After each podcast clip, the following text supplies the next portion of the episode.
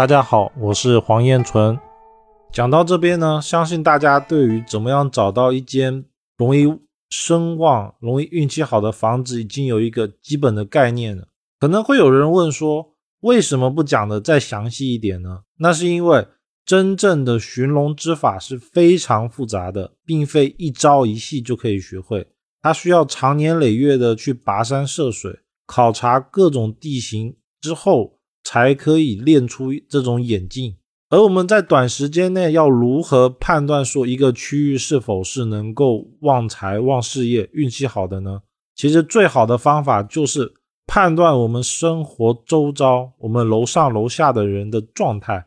只要我们附近的人是好的，我们就可以判断说我们所在的区域是好的。这也是为什么我比较主张千金买房、万金买邻的主要原因。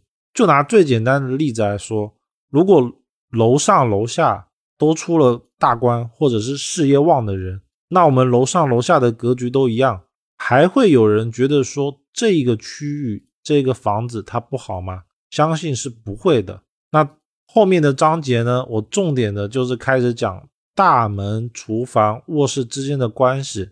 我们在找到了好的房子区域以后，一定要找一间。内部整体格局是没有问题的房子，这样才能内外都吉。后面我们通过理气之法去催旺房子呢，也才能真正的做到趋吉避凶的目的。大门为接财与事业的地方，什么意思呢？我们钱应该是我们人啊，一定是从房屋的外面通过大门进到里面，所以房子的大门就决定了我们。从哪个地方赚钱，状态好不好，事业好不好？从这个出发点呢，我们就可以了解为什么古人会说“穷改门，富迁坟”。其实道理就在这里。如果没有钱，在古代呢，往往会通过改门的地方来改变它纳气口，改变它赚钱的位置，来达到催财、催旺事业的目的。所以房子开门呢，其实是。占了整个房屋风水里面百分之三十，甚至到五十一样以上吉凶的地方，它是非常重要的。房子开对门，绝对会让整个房子的宅运、事业、财运有实质性的变化与作用。那我们现代的楼房，或者是已经建成的别墅、自建房等等，其实是没有办法改门的。没有干改门呢，我们只能去找一个。房子的大门是没有问题的房子。这边呢，我总结了几个常见的点，基本上呢，只要按照我讲的避开这些问题，我们就可以保证我们赚钱那才是好的。第一个呢是房子要有门槛，房子如果没有门槛，代表钱财难流。我们可以看到古代人，但凡是一个大户人家，一定都有门槛。而且呢，门槛的高度呢，最少会有五公分。而到了现代呢，其实我们只要保证外面的灰尘它不会因为门的关系跑到我们家里面就可以了。所以高度可能一公分、两公分都可以。而这边稍微带一点，有的人可能会说，要不要用鲁班尺去判断它吉凶的位置？这边呢，我可以告诉大家的是，不用。因为每个门派他们的鲁班尺其实长度是不一样的，就我考证过，不太需要。因为真的去考就会发现南方跟北方尺寸不一样，但是吉凶呢其实也没那么严重。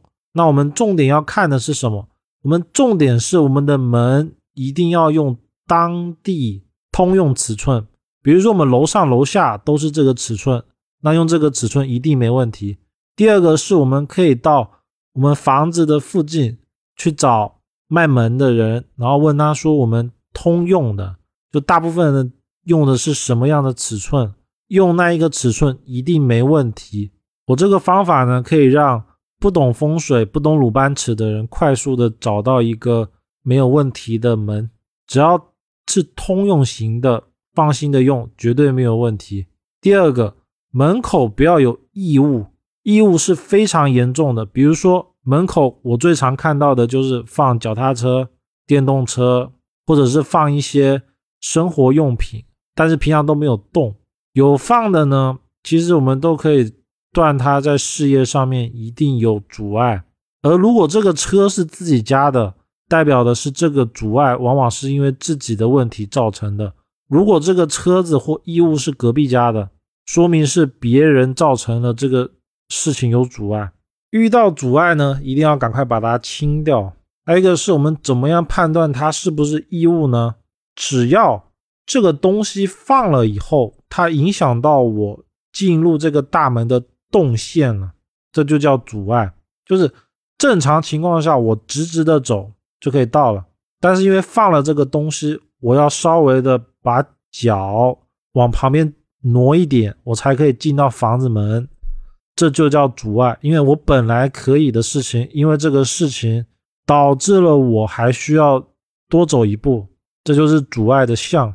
第三个呢是大门不要对着窗户、后门或者是厕所只对一条线，包括说阳台，怎么理解呢？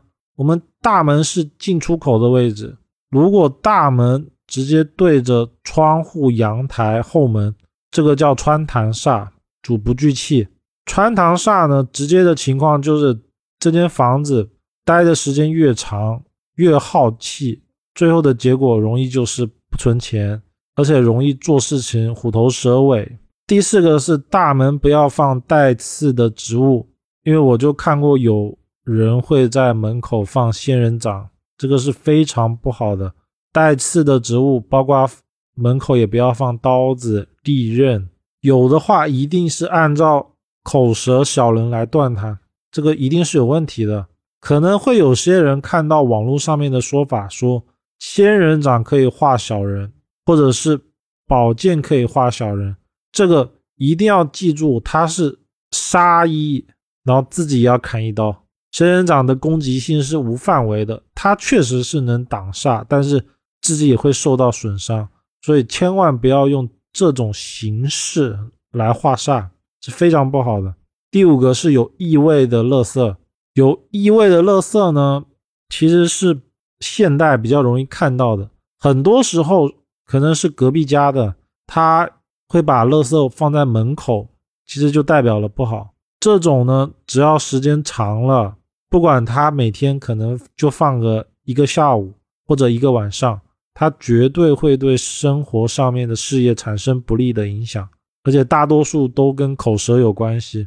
第六个是坑洞，门口前面绝对不可以有坑洞，包括说排水沟或者是任何形式的洞都不可以，有的话直接断他事业有主，出门在外的运程受阻，起不来。第七个是尖锐的建筑物对着门，其实这个就叫刀煞。刀煞形峦的部分呢，我们后面的课程会再讲，反正不要受到像尖角、三角形的建筑物。或者是像刀子一样的建筑物冲克，我们基本上呢，如果门口有个三角形，或者是像刀一样东西对着门，都是按照不好来论。一般来说，不可以放在十米之内，十公尺以内的话，我们直断它口舌是非。以上几个呢，其实只要大门口有，都是不好的，可以直断它有问题。而大门为迎财的地方，它会接钱进来嘛？我既然要把钱接进来，我们以这个思路为准了，我们去思考，大门如果对到了隔壁家的大门，其实就是抢钱。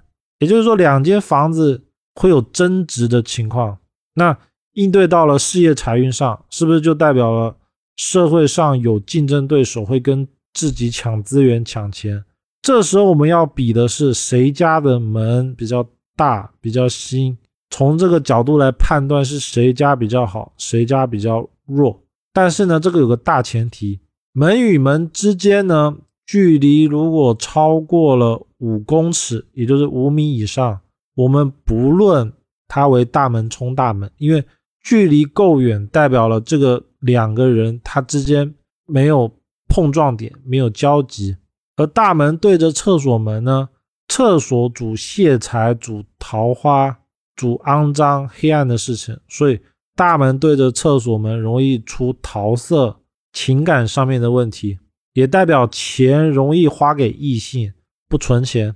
大门如果对着阳台为穿堂煞，它不聚财，是非多。大门对着楼梯、电梯，一般可以断它家里面待不住，不常待家。但是要记住，是大门直对着，就斜对的没关系，一定是直对着电梯才算，而且距离一定要低于五公尺。